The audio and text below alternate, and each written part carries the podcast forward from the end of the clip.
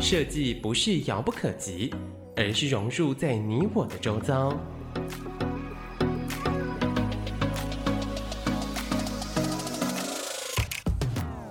设计台湾，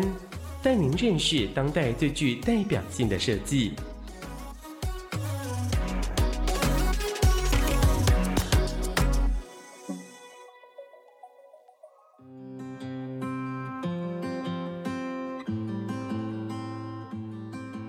迎各位听众朋友来到设计台湾，每个礼拜天下午三点到四点，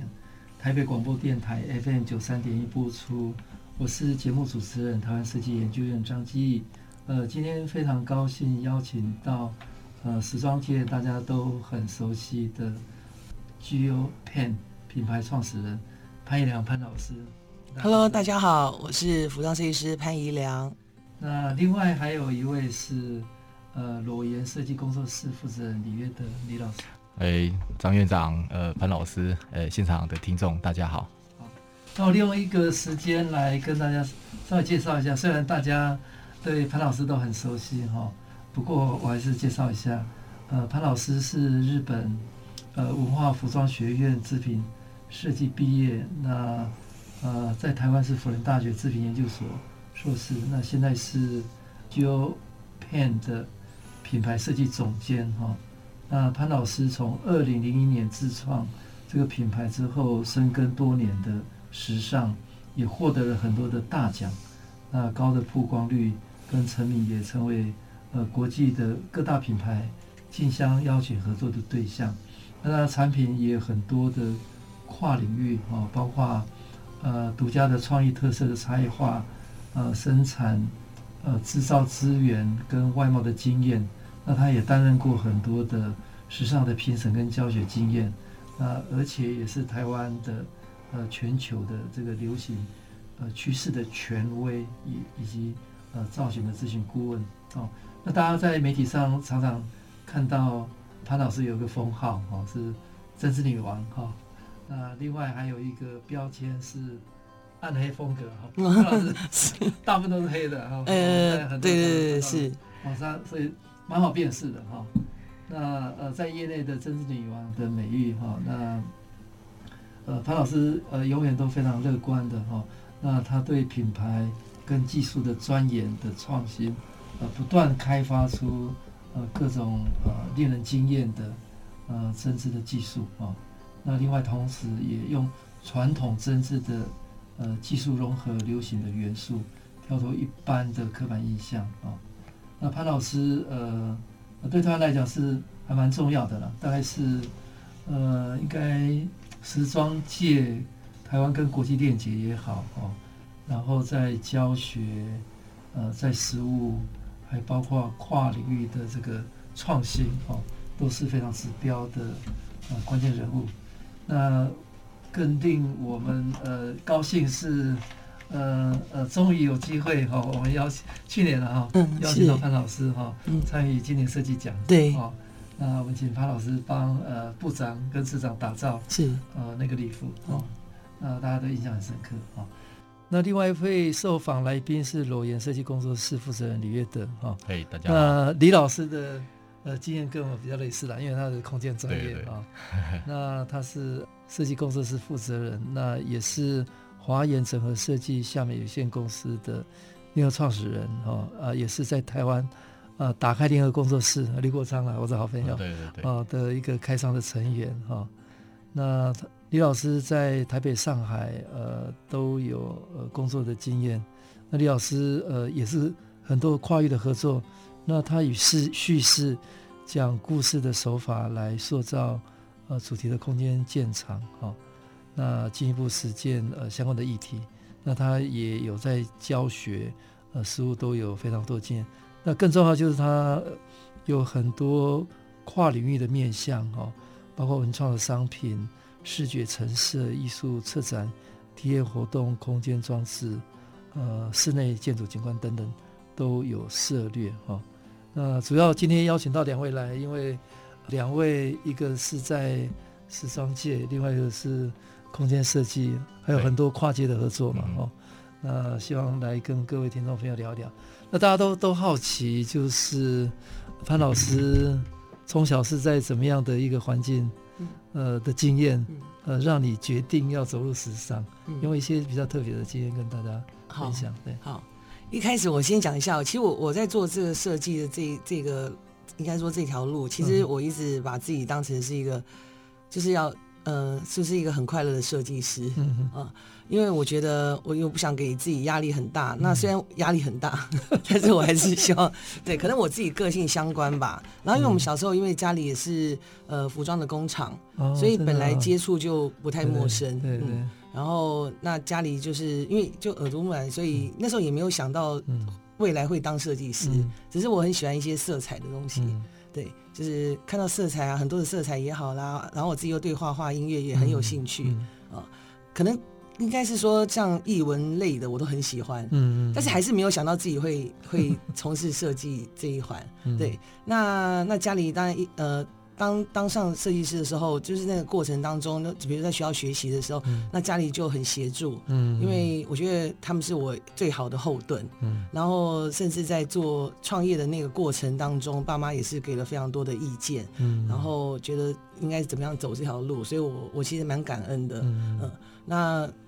当然，这个这一条路是怎么讲？就是所以从小很早就决定要走这个专业嘛。呃，就后来也是念服装相关之后，对，对，对，对，然后也是到呃开始做品牌的时候，发现自己真的很热爱服装这个行业。嗯，嗯好，那李老师呢？我我其实在我就学的时候，其实应该是这样讲哈。我小时候其实蛮喜欢画画的，那时候其实想要立志当一个画家。对，只是在我们那个小时候的年代，大概当画家，常常长辈会说：“嗯，你当画家就是就是自己活不太下去，因为对对对。”所以我想想来想去，那时候那时候想说：“哎，又可以画画，然后又可以把它当做是一个职业的状态。”嗯，对对对。所以我是从喜欢画画这件事情开始，然后就一一路就，其实我决定要读建筑还蛮早的，嗯，就是。从国中那时候就会觉得我我想要投入建筑这个行业，嗯，对，只是当然那时候一定是还不是很清楚什么是建筑，只是觉得说它可能在理性的建筑当中有一些感性的元素是可以发挥的这样子，对，所以大概就是这样子，嗯，跑到了建筑，嗯。的这个领域，嘿。你刚才讲潘老师，因为你说从小家里嗯是有纺纺织工厂，呃对，就是做毛衣的工厂，对对对，所以从小就耳濡目染。对对，那你从小就喜欢这种动手的课程吗？呃，就很喜欢，因为美术啦、工艺，因为那时候呃也算是那种传统产业嘛，所以很多都是要需要用这种半手工，就比较怎么讲，就是。应该比较费工吧，以现在来看来，嗯、对。可是反而成为我后来在设计的时候，嗯、我其实很喜欢一些工艺技术的，就是、嗯、呃，尤其是在服装设计上面就很注重一些细节。嗯、然后越花时间的，我越越喜欢去 创作作品，就成为我、嗯、应该是我现在设计上最重要的那个元素之一。嗯，那早期像呃念服装设计的时候，呃，台湾的设计并没有那么成熟嘛，哈、嗯。哦，早期的那个环境，所以你如果现在回顾，当时候开始念服装设计，跟现在这个在呃教育的领域，呃资源各方面，是不是有有什么差异？因为我是我在日本，因为其实那时候刚好先在日本先对先日本先，但是那那个时候呢，他们就是八零年代那时候，像呃川久保玲啊，然后三宅一生，他们已经算是在八零年代很出名的设计师，就国际来说，那所以那个时候接触应该呃，我觉得蛮幸运的，因为在当下在留学的时候，我其实看的就更国际观，就不是对对对，我觉得可能机会会比。对，其他人更更多，对，所以很年轻的时候就到日本去了。高中毕业的时候，是，嗯，而是什么样的因素就决定要去日本？呃，那个时候就是因为我想要做针织的设计嘛，那刚好那个那个时候的科系，因为在台湾没有专门是学织品，呃，尤其是毛衣这一部分的设计，对，非常的少。那呃，大部分就是一一定要学服装，那针织可能只占一小部分。可是文化那个时候。其实他在八零年代的时候，其实那个要比起就是像现在我们可能听过是马丁啦，或或者帕森斯，他他还更是就是应该是全球前几名的，嗯、就是学服装的学校。嗯、那我们那时候我们的教授其实也都是出书的教授，嗯，所以我们很扎实的去学所有的一些基础，嗯、不管是在打版也好，那毛衣怎么去做创新，嗯、那从纱线开始到整个完成，就是所有东西我们都会就是一关一关的去学习，嗯。嗯然后后来，呃，毕业之后呢，也没有马上当设计师，嗯，因为很多人都会觉得说，哎，我毕业我就是设计师，嗯，可是我觉得，不管家里给的观念也好，嗯、我我觉得他们觉得说，你还需要再磨练几年的时间，嗯、哦，那所以我那时候就毕业之后，我也没有那么快回台湾，就是念书，我我我就在日本先工作，先从最基础的助理开始做起，我觉得那个。的基础的奠定，让我后来成为设计师，我觉得那真的很重要。对，动手是很重要，尤其是实物经验是非常重要的。因为有些你要做品牌的时候，你可能每一个环节你都很重要。因为以前开始，我可能觉得设计最重要，嗯，可是后来发现，其实要创造一个就是一个品牌来讲的话，其实每一个环节都很重重要。嗯，比如在生产啊，呃，销售啊，呃，或者是呃整个设计的过程，就是它是一很多。需要整合在一起的，对对对，对，嗯，那李老师呢？对，当时候的在台湾的建筑教育嘛，哈，对，呃，到现在你你回学校教书，呃，应该这样讲哈，就是其实 可以看得到不同世代的的的交替，以前自己在当学生，到现在当老师，我我相信院长你这边大概也也很清楚，因为我们的背景都是学建筑，那建筑大概就是。比较扎实的。那我我是在台湾的建筑教育养成的过程，所以我我不太像是潘老师，他一开始就到日本去。对对对对对。所以建筑的养成的过程当中，其实我最早先是在台北工专的这个时期，所以在台北工专的这个时期，也让我养看见了一个建筑人养成的一个标准跟创意的方式。嗯，对对对对。那当然也也也要期待是带我的老师啊，嗯，对对，带我老师影响非常大，这样子，对。诶，那那时候呃，在日本求学之后，还有工作经验，对，之后回台湾嘛，对，回台湾，对，福大织品那时候应该算很早哎，研究所，那时候对，那时候念的是就是行销管理方面的，哦，那也，而且那是刚好正要开始做品牌的时候，我觉得那时候非常重要，因为我觉得。不能就是在设计上，我觉得不管是市场导向或者是设计导向，嗯、我觉得应该有一个平衡。我觉得我缺了一个行销跟管理这一环，所以我的个性呢，其实是比较喜欢就是就是在做品牌的过程当中，我发现我的不足是什么。所以那个时候，我觉得我学到很多，就是像服装，比如在经营品牌，最重要的是销售，你会接触到销售的人员。那销售的人员，他可能会，我有时候会告诉我的销售人员说，你不要勉强顾客去买你的衣服。嗯。如果他不喜欢，你一直勉强他没有用。嗯。对，那我就把自身的一些经验跟一些服务行销的方式，我觉得我要先理解。嗯。对，我才能够跟我的员工去做沟通。嗯。所以我，我我就是不断的会在我做品牌的过程当中，不断的修正自己，觉得自己不足，我就觉得我应该要去念书。嗯嗯，对。那回台湾之后。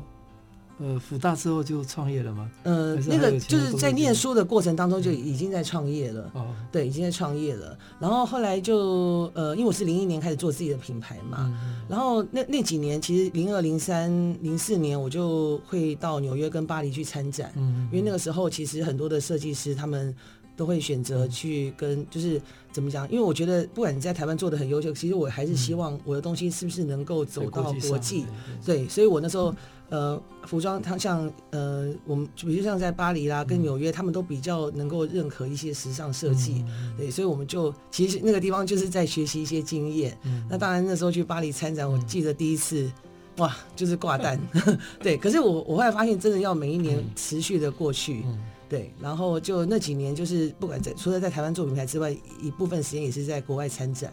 非常高兴邀请到潘老师跟李老师来跟大家聊。呃，他们的学习跟成长的经验里面，呃，怎么样走到时装跟空间设计的这条路？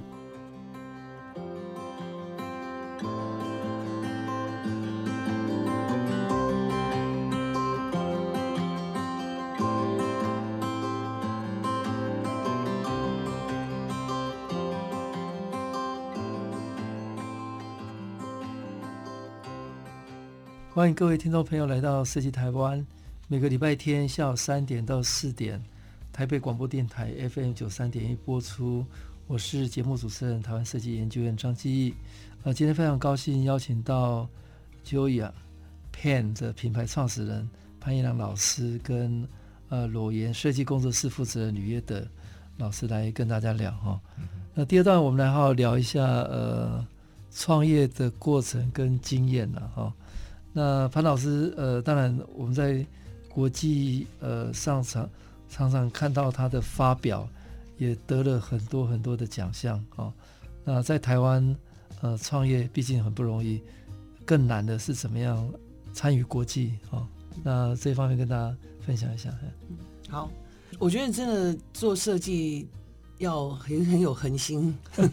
对，而且抗压力要强，还要还要热情啊，对，要有热情，对对。对。因为我本身自己很喜欢，那这喜欢又是自己的工作，所以就更喜欢。对，所以有时候呃，常常人家会问我说：“那你有没有遇到什么挫折？”嗯，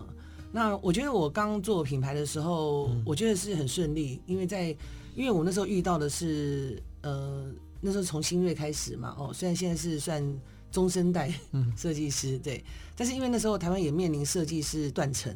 嗯，所以我相对之下就会拥有很多的机会，就是只要到其他的呃国家，比如说他，我就会变成是代表台湾做然后参加很多很多的活动，然后我也想办法，就是说呃能有机会就是多曝光，嗯，所以那时候我的做法就是说，可能一开始就没有想到说要不要先赚钱，因为我觉得曝光很重要，因为我我出道算是很很晚了，所以那个时候我抓市场。需要什么，我是抓的非常准，就是我的定位、我的方向、我的客群，我是非常的清楚。但是东西再好没有用，因为还是需要曝光。所以那几年就是就不断的参展也好，那只要国外有些代表台湾去做演出的，我都愿意。然后再就是，我觉得得奖当然是一件很高兴的事情啦，但得奖的过程没有拿到奖的时候压力也很大。对，但是得到奖又是一个肯定，所以有那个时候就是。就算你在台湾很有名了，可是你在国际拿奖的时候，你还是也是要放低身段，就是要去了解这个市场到底需要什么。所以那个过程当中，现在想起来，我觉得我做品牌已经做了十几年了吧？对对对，也蛮久的啦，快二十年了。对，但是我觉得这一路走来，我我真的收获很大。嗯，那包含现在当然角色除了做品牌之外，我我我也在教书。对，那我就开始会把我自己的经验。告诉我的学生，嗯，然后甚至有机会也会带学生一起去做一些展演，嗯，嗯是。哎，那进入到国际最大的困难是什么？嗯，因为有时候你对市场陌生的时候，对对对，而且有有时候是因为自己设计的风格，它不一定会适合每一个市场。嗯，那还有包含就是说，如果要在那个城市做销售的时候，可能定价也是很重要。嗯，哦，那每个地方喜好的也不太一样，当然那个时候就会。质疑自己的设计到底出了什么问题？嗯、对，但是有时候你改变太多的时候，可能你的主顾客又不喜欢。嗯，嗯哦，那所以有时候大家会常常看到说，哎、欸，你的秀为什么跟你实际要卖的商品是不一样？嗯、那你秀有时候很夸张，那些衣服是能穿的吗？我想大家都会问到这样一道问题。对，但有时候我们就是秀，它只是一个概念的呈现，可是，在你的店里头的卖的，它是大家能够穿的服装。所以有时候要要去教育你的顾客啊，嗯、你的消费者。那有的时候，由于其实是呃，刚才有提到说针织女王嘛，其实我大家应该都听过，就是毛衣啊。嗯，对。那有时候毛衣它可能会局限于某一些人，他会觉得说，哎、欸，这个会不会让身材就是。不是很优秀，可能就会就是呃没办法那个，所以有对对，不要穿对对对对。可是我又很喜欢一些手工的东西的时候，但是我觉得我就会告诉我的消费者，就说你要去穿它，你不要一下太主观意识哦。那然后我甚至我们在做的过程当中，慢慢慢慢去改变，让他们能够接受针织商品。那它其实因为有时候，比如你很胖，那你穿针织你很害怕。可是我反而觉得它是具有一些修身的效果，嗯、所以很多上了年纪人，他们都很热爱一些针织商品，嗯、甚至我一些客人，他们觉得说，哎、欸，这个摸起来手感很好哦，哦、嗯，然后他们也喜欢就是质感好的，然后你设计又好，嗯，但我觉得我自己在做设计过程，我觉得还是要让大家能够肯定，嗯，所以有时候我也很喜欢站在舞台上的感觉，就是谢幕的时候，那当当大家赞美你的衣服，嗯、那就会让你一直往前走，对。好，那接下来呃，李老师跟他聊一聊，哎，你的呃，我的创业其实经验，其实我在读书的时候，嗯、其实我在读书的时候就很有很幸运的就有一些案子，嗯，对，那那时候在读书的时候就开始在那时候就开始有一些。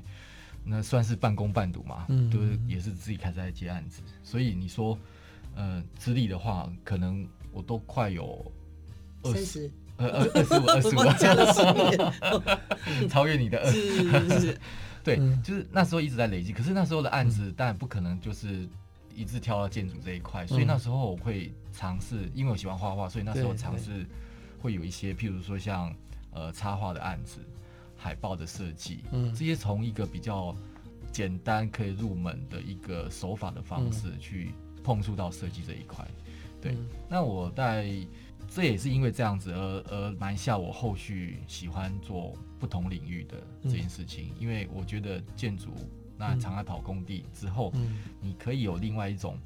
不同的思考方式去服务不同的客群，然后用不同的设计的方式去呈现。大概会是这样子。那这样经历过来之后，我我觉得也后续慢慢的让自己的设计养分更壮大之后，所以包含说到对岸去发展的时候，其实也慢慢又本来是从建筑这个领域站在这个领域嘛，因为其实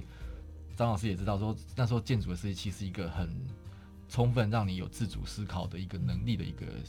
设计的训练，然后我从小的地方，包含说像小的产品跟视觉，那到大陆的时候有那个机会，可以让你从建筑再往大扩张到像是一些景观跟整个园区的规划的这样子一个项目。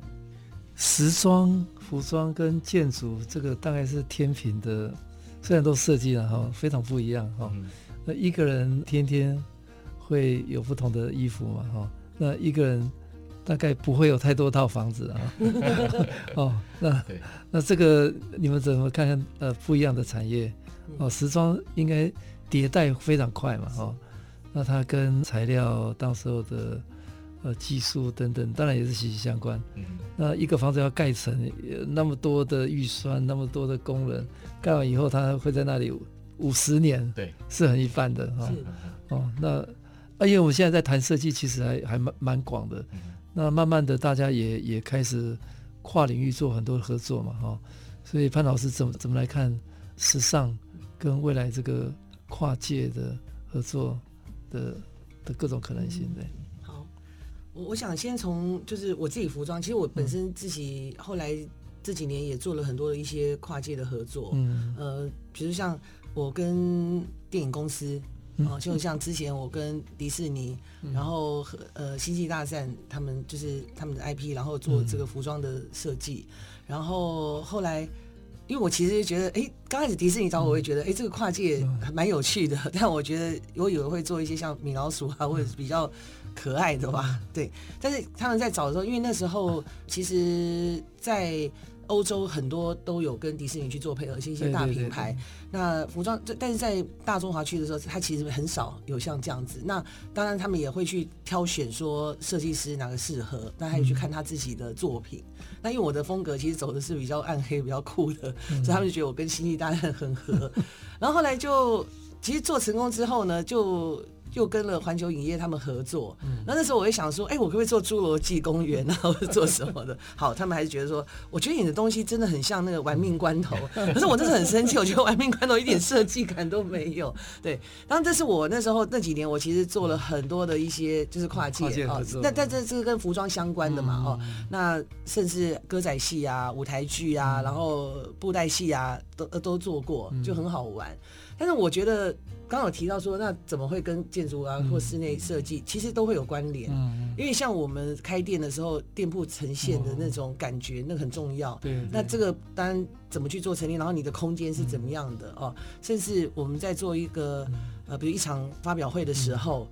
那这个舞台的设计啊，其实都跟空间是相关的。所以可能我们那时候没有特别去强调这个，但是后来发现其实它是脱离不了关系的，而且又要找到。他也能够理解我，知道我的衣服的美在哪里，嗯、然后很多就是才能够大家一起能够合作这样。嗯，也帮潘老师说一下，就是 就是其实，在跨界的过程当中，其实如有有一个主题性，其实很在设计的过程当中有一个主题性，所以在潘老师里面，不止他的服装，可能他他就把魔爪啊说伸到空间去了，然后伸到像视觉的这件事情，因为其实它都是一种呃元素的搭配跟创意这件事情，所以大概我觉得跨界这些事情，其实我觉得是很自然的。可不可以举举一些案例？对，嗯。哎，大概从服装延伸出来的概念，呃，怎么样呃延伸到发表会的空间也好，或者主视觉也好，或者其他的延伸的体验。嗯，好，哎，就像我们就比如我们像对对对对对，呃，先从就去年啦，我们就是合作那个就是富基渔港，对。那其实那时候在富基渔港发表吗？对对对，在富基渔港那个地方发表。对对对。那当然，我服装上面我们会比较就是着重在，因为现在其实对一些环保啦、永续啊，然后海洋的污染其实很重视嘛。哦，那那这一点当然我比较擅长，因为我要从服装上面去做这样子的。对。那我们在沟通的时候就会说，那我们的背景的设计会是什么样子？然后我觉得李老师这边也可以提一些，对，应应该这样讲，就是从背背景观方式，譬如说我举例好了，在渔港这个是一个很特别的地方，它其实不是一个我们所刻板印象看到的时装的一个秀的舞台，嗯嗯，那它有一些相对于亲近于海的跟自然的这件事情，所以所以在包含刚刚潘老师有讲到说，他的服装其实取之于自然的元素，嗯。对，那这个东西又是一个环保的素材的时候，其实能回应到那个环境这个这个议题。所以我刚才有提到说，其实我们是环扣在一个主题上面，所以那个主题发散出去之后，包含说潘老师的服装、空间的场景，包含整个活动的流程这些事情，也都是需要涵盖过来的。包含说我我们那时候的做的舞台是比较特别的，因为通常舞台设计考虑到成本，就是给他一个很简单的背板，因为我们只要秀出潘老师的服装，可是我们在背板后面。体验了一些跟海一样的这些天际海浪的那个 diagram 的这种这种线条，对，然后也是回应这个，对对对，就是好比说我们那个地方可以看到渔港海的美，嗯，所以我们我会希望很多地方是不要被挡住的啊，但是我们又希望我们的背板的色彩它是可以跟山跟水能够结合，对，嗯，对对对，所以因为这样子的关系，那也做了一些调整，对，所以潘老师他。他更关心的，或是他他更要去照顾到的东西，也不只是呃服装这一块。他可能哇，因为那一场的活动真的是他也忙前忙后的，就是他要顾虑到服装本身，他要顾到场景，包含灯光跟音乐这一块。所以这一次我我也相信说，潘老师在那一块的所谓跨界当中，他也呃投入了非常多的一个精神。嗯，刚刚讲到富基渔港那个发表会。光听就其实已经蛮有画面的，渔港、海洋、环保，哦，那那那个台湾很生猛的这种这种场域的这种个性啊，那服装在里面跟环境怎么扣连哦，然后这个完全不一样的这种这种体验呢，它不是一个密闭的一个空间的一个 runway show，对，它有太多的变数，是是是没错，但是它带来的这种。不一样的体验应该是截然不同的吧？哈，非常高的挑战。我觉得我们收获都很大。对对对，我们也希望是把这样的效果带给更有机会让没有走进到服装秀或是时尚装时时尚这殿堂这个人，可以在这样子的一个场域。的角度可以接受，对对对，甚至当地的呃能够融入，对对对。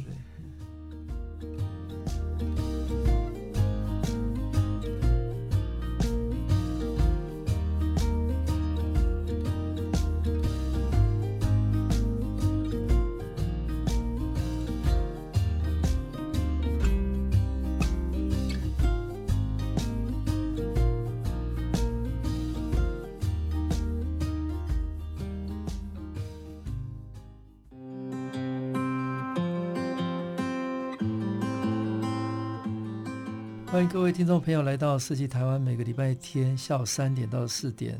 台北广播电台 FM 九三点一播出。我是节目主持人台湾设计研究院张基义。呃，今天非常高兴邀请到呃时装知名品牌的创始人潘一良老师，跟呃空间设计的负责人吕约德老师来跟大家分享哈。那刚刚我们聊到像在海边哦，办这个时装秀哈，这个听起来是蛮蛮有画面的哈。对。那我知道两位还有一个很特别的新北市二零二零乌来泰雅编织节，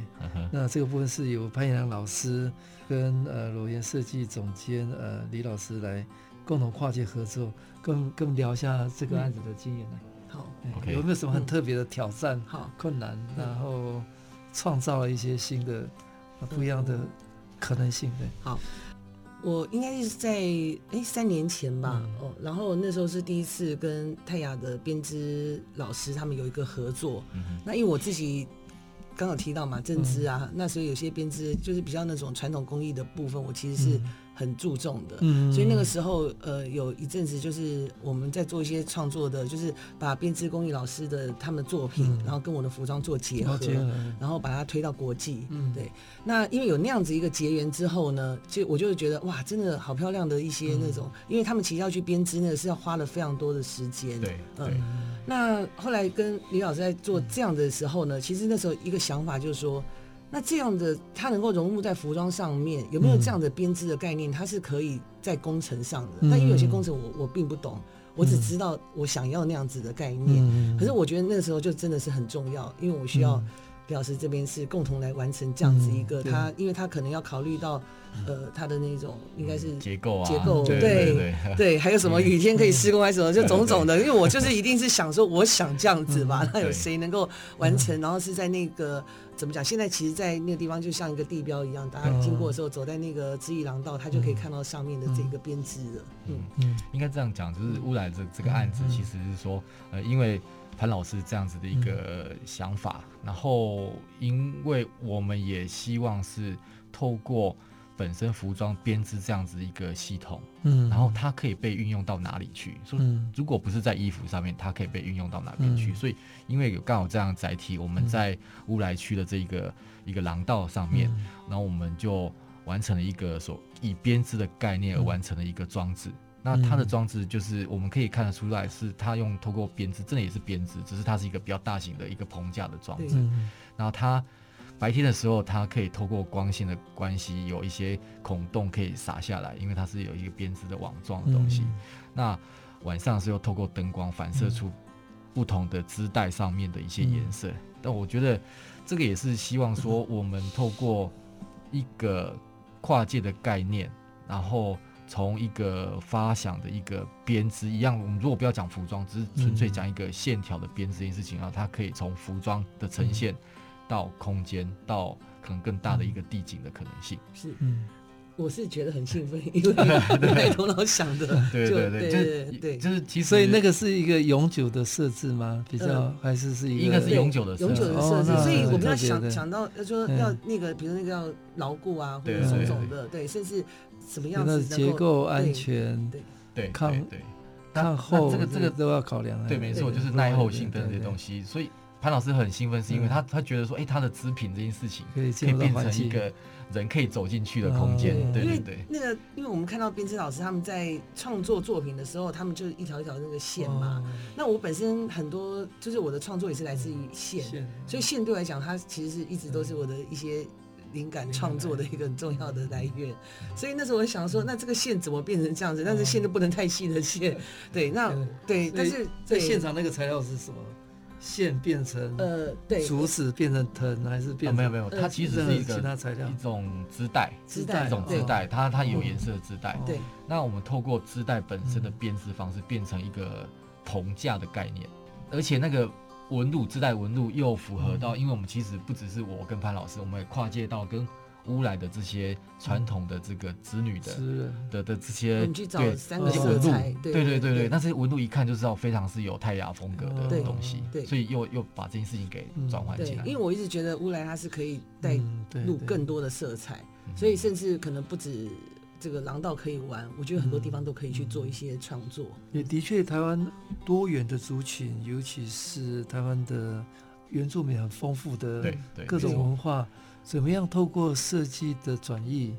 呃，或者跨界的这个新的诠释，让它可以进入到我们的生活，对，或者环境里面哦。这个其实让大家更多人可以体验。对，这其实也是说我们在潘老师透过这个案子之后，其实有更大的一个、嗯、一个理想，就是也希望说我们，因为潘老师这乌来也是第二次的合作了，对。对，然后也可以希望说，哎，让传统这个技艺它让可能更年轻化。或是更、嗯、更时尚化一点，嗯、对对对。哎，除对。对，除了乌来以外，嗯、去年还有一个莺歌陶瓷博物馆的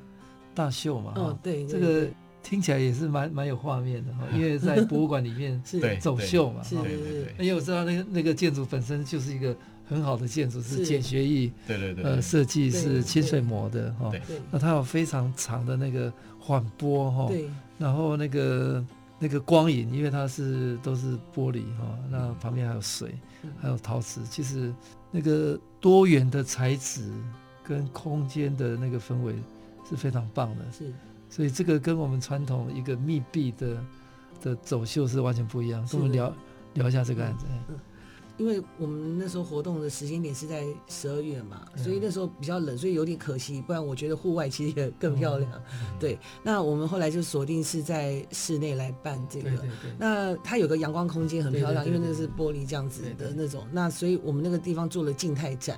那我们把织品跟陶艺去做结合，然后这个对在做服装创作的学生很好玩，他们从来没有去捏过，然后去烧窑制成，然后怎么样把针织去融入。哦，那所以那个时候我们在七十几件作品当中去挑了十几件作品做一个静态展，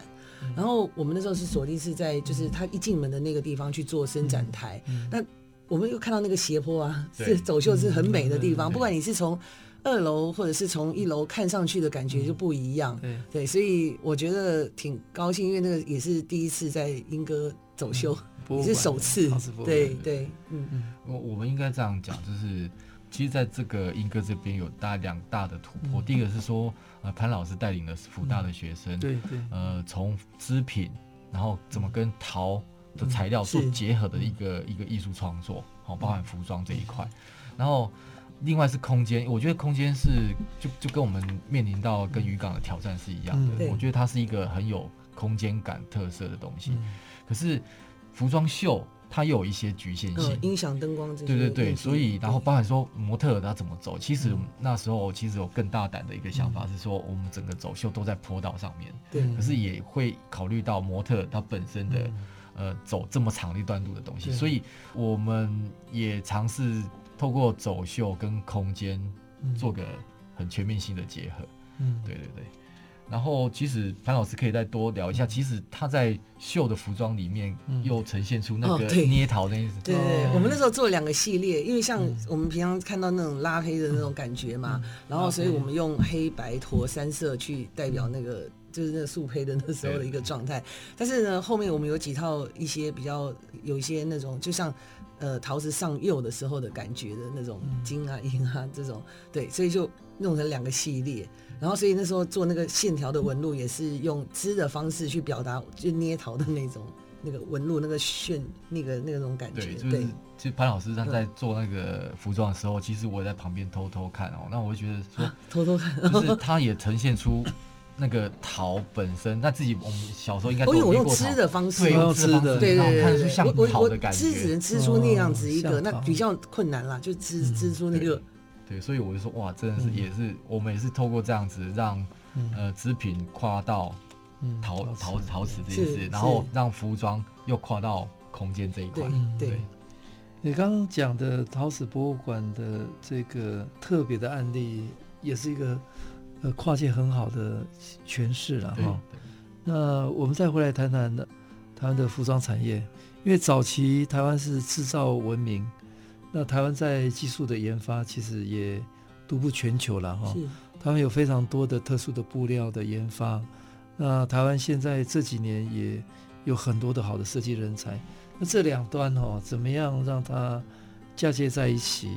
那甚至能够。像潘老师一样开始有自己的品牌，那进一步到国际的通路上去。那我我想台湾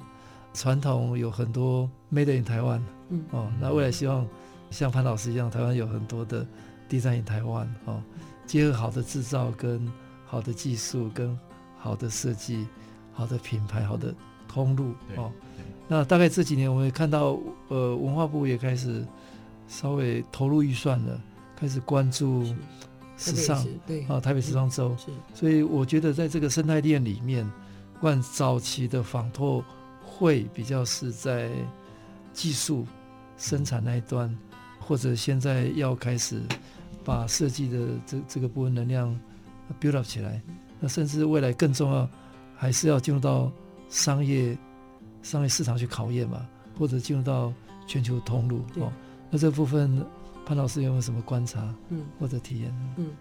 呃，就是连续几年都入选这个台北时装周嘛，哦，那我我觉得就是真的也是很谢谢文化部，他可以支持台湾的设计师。那一方面就是说，其实我们这几年，包含我们在学校也好，或者自己在做品牌，其实也对永续时尚是很关注的啊。那有些就是我们可能想到永续，会想到说，哎，那是不是有些旧衣回收啊，或者什么的？那其实我比较着重在材料方面的使用。那也比较幸运，就是呃，会跟一些因为。台湾很多的纺织业，它所开发出来的这个布料，它其实也有拿到全球的一个对认证。那那当然，我也很幸运的能够去使用这些素材啊。然后，但有时候我们呃怎么讲，就是当然要靠设计的方式去把这些好的素材怎么样去变得是时尚，然后甚至大家能够接受，然后。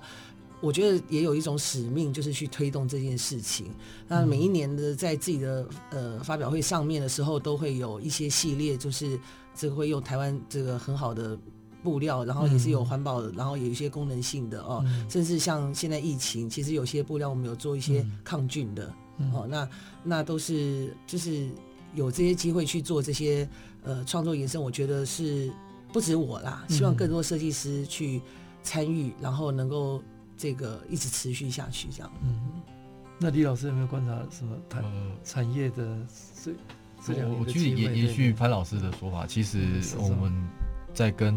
潘老师合作的这这几个项目之后，其实我们一直在觉得说，服装的产业它其实是有机会跨到其他的产业上面哈。譬如说，刚才我们提到的，台湾有很棒的技术，对对，可是他们。怎么样去让它的技术转换成被看到的东西？嗯、那服装可能是其中一个，包含说我们可以再跟潘老师说，那服装以外的，跟织品有关的会是哪些？那这些东西是不是可以被推，被来推动？那其实推动过程当中，其实建而也也去跟台湾其他的传统的制造嗯产业又可以做相关的结合。那其实我们跟了一些传统产业的负责人聊了一下，说其实他们。他们也很有一些想法，可是他找不到谁可以跟他合作。嗯嗯，我觉得这也是一个很大的问题，就是说他们有好的材料，可是他们可能只仅限于自己能想到的东西。那我们刚好这几次跟潘老师有合作，到跟其他传统产业，包含这制品的东西的时候，诶，我觉得是合作的非常开心，是因为他找到一个可以帮他的产品转换到另外一种可能性的样态。嗯，那我们也因为这样子让。服装，或是让其他可能跟相关产业的东西，可以得到另外一种新的技术跟材料。那刚刚聊就是时装周哈，呃，这几年这样办，也慢慢促进台湾的呃好的制造跟好的设计能够连接了哈。那更重要的是，希望能够透过跨界整合，对，哦，怎么样时装不只是时装而已。对，哦，甚至跨越过时装的这个范畴以外，跟其他传产可以呃品牌合作也好，或者创造更多的可能性。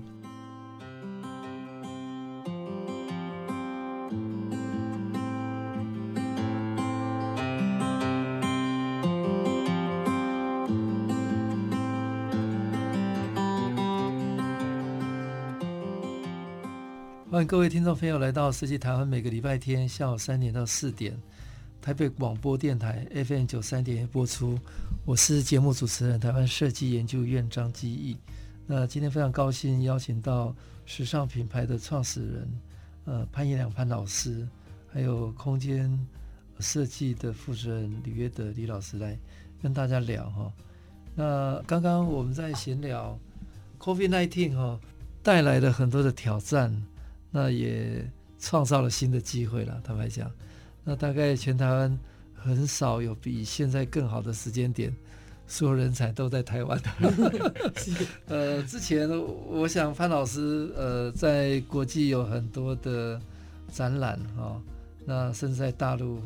呃也有很多的的机会发表嘛哈、哦。李老师呃也是两岸哈、哦、有很多的机会。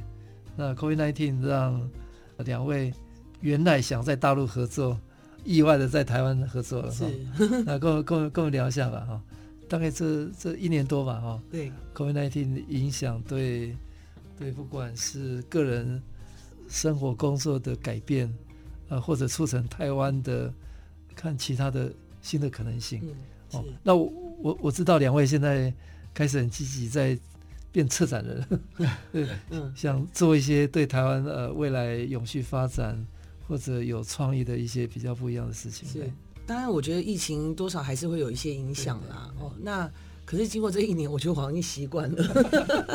变成新常态了。对对对，然后就发现其实。尤其是我常常说你会很闷，都 没有好久没当搭飞机了。啊，对，好久没就假装自己要搭飞机。对，我现在连坐高铁我都很快乐。对，我觉得就是因为台湾疫情也是控制的很好，所以呃有些展演它其实是还是可以持续嘛。哦，那当然我就呃怎么讲？因为这几年其实呃因为我不是长久。固定待一个地方，就是像也就有点像空中飞人，对对对，在移动。那我也习惯这种飞的感觉，因为有时候在旅行的过程当中就有一些想法，然后我我我就觉得我的头脑就是要很活的，对。那现在就是说在台湾的时候。当有一些机会去做策展之后，就发现台湾其实好多地方好美哦，因为以前没有静下心来好好去玩过，就是一来回来，哎，可能就那个，对对，就就飞走了。敞开哦，就当做是潘老师第一次去旅游的感觉。哎，真的真的。然后所以我们场勘完之后，哎，这附近有什么美食好吃的？对，对对对，就吃一下。所以就是。完全是不一样，然后呃，很多朋友就是久久才会见一次面，然后突然发现，哎呦，以前好难找，现在甚至我都很好找，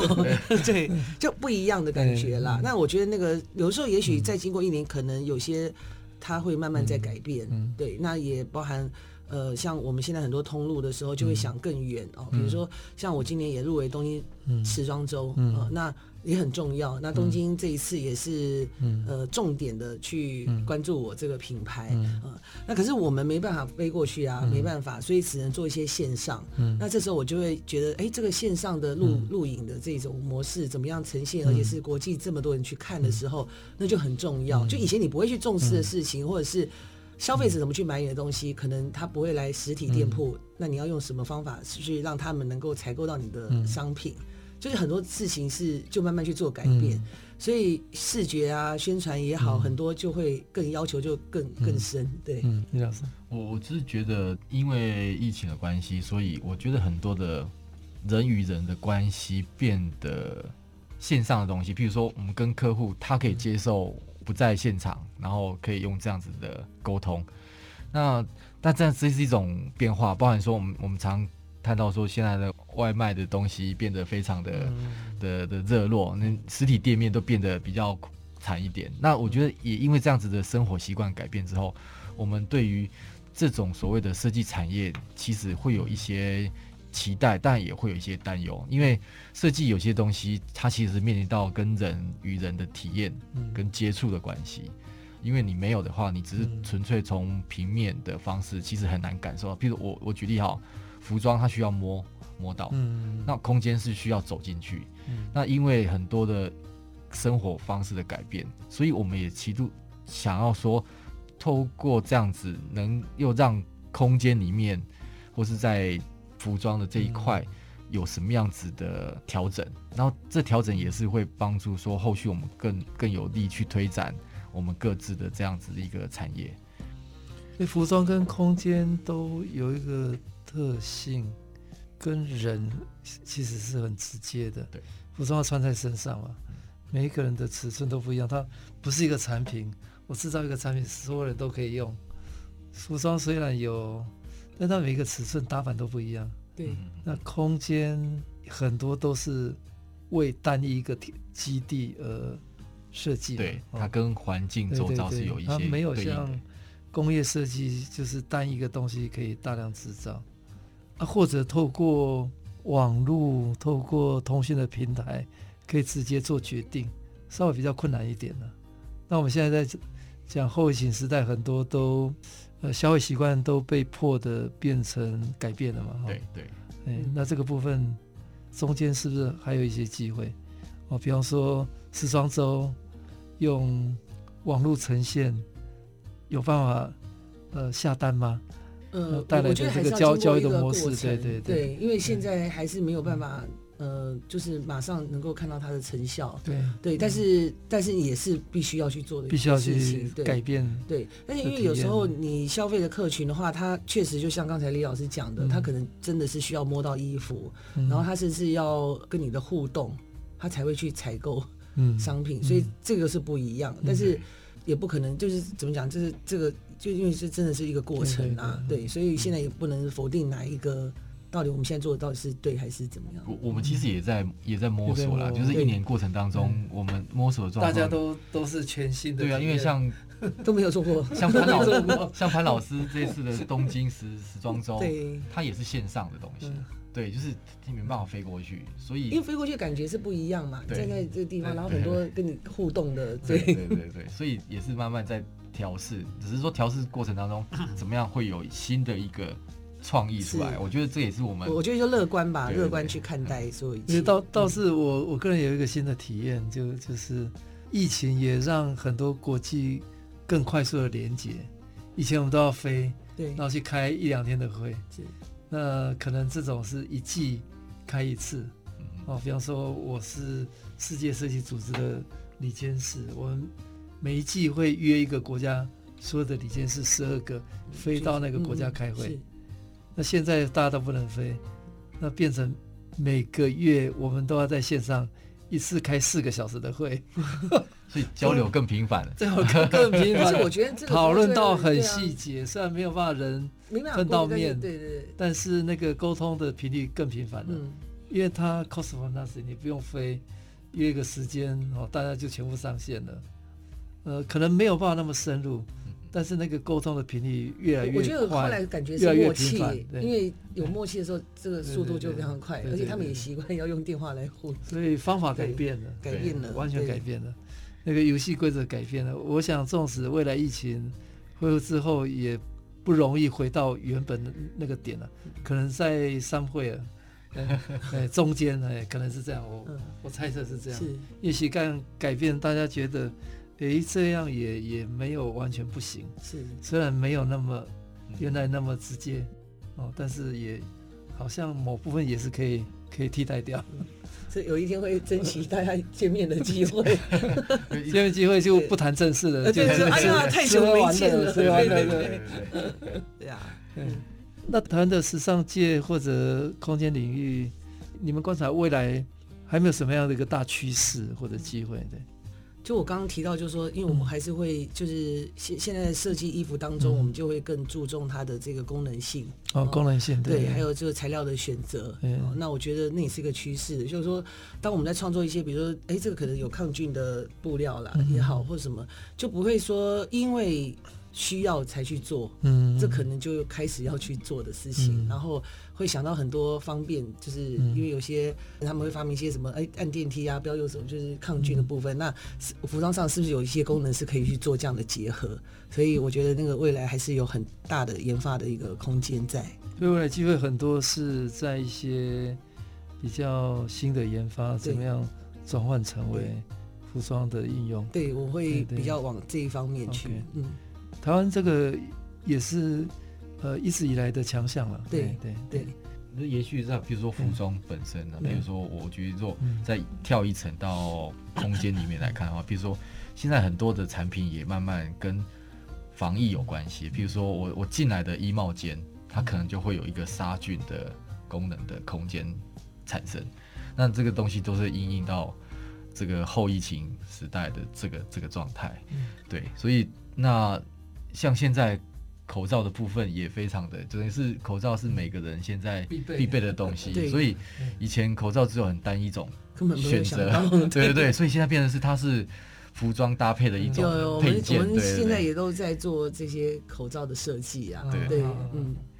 对，所以这个都是有有哪些失落了，可能有哪些东西是又冒出来了，所以就没有想到的，所以又在这时候，而且我觉得因为疫情关系，其实有更多时间做一些思考。哎，我也访问很多朋友，他们突然觉得。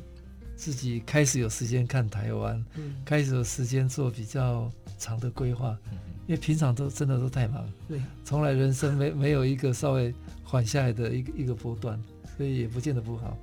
是，对，认同，对对对对 对，让让自己缓慢一点，也让地球稍微减缓一点，所以我倒觉得现在的我是，嗯，哇，是难得。这样子可以好好的想想，然后怎么去规划未来一些事。嗯嗯。哎、欸，我我知道潘老师二零二一有台北时装周的发表，跟我们聊一下。对，因为我今年其实我用一个，就是我的主题是合，嗯，就是合作的合。嗯、对我我觉得它可以讲到材料跟材料不同的组合，嗯、哦，甚至东西方的风格、设计风格的结合。嗯、对，那其实我我今年就是会做一个，就是。前面有一段类似一个琵琶的演出，嗯，就有点带一点戏剧的效果，对，然后有个模特进来之后，然后再接下来就是整个秀的开始。嗯，因为我想要做一些不一样的，所以我每年都会很期待自己在，比如每一季的主题，然后怎么样去做一个创新。哦，那虽然大家都觉得，哎、欸，我的衣服都是黑 黑色的，所以就以黑为主。没有，今年会有加一些色彩。对，那我觉得，反正每一年都希望有不同的感觉，然后带给我的顾客、我的消费者，然后我的就是关注我的朋友。我其实这次其实有没有讲一下？待会。就是我们在整个视觉上面的设计，嗯、其实也、嗯、呃突破了以往暗黑，嗯、我们可以再多一些颜色的方式，多了一个红色。对对对对对对，就是努力的加一些色彩，然后就像刚才讲，就是说、嗯、这个颜色里面当然会有延续到我们今年刚过完年的这种喜气的东西，嗯、对对对，然后延续到呃包含说呃东方的，因为和其实这件事情其实也在谈一件事情，叫做。不同的嗯的东西合在一起，嗯、那其实它也某部分在蕴含之后一种跨界的一个想法跟概念。嗯、是，那今年台北时装周，呃，整体的有是有一个大的议题吗？呃，主题还好没有特，就是各个的秀自己那各秀有各定义对对对，但是今年会比较特殊，会有一一场永续的秀。哦，对，那它就结合几个。那个嗯、就是不同的纺织业他们提供的，然后让几位设计师来做创作。嗯、那这个这个应该是这一次一个最大特色。嗯、对，然后再来也有让就是服装的呃院校他们去参与。对，因为就我觉得文化部就是不止培育一些新锐设计师之外，嗯、还有也照顾就是资深 中生代设计师。反正是一个大对对对，所以我觉得越我希望台湾时装周越做越好。嗯嗯，好，今天谢谢。呃，针织女王跟空间高手潘一良老师跟李月的老师跟大家做精彩的分享，谢谢，谢谢，谢谢。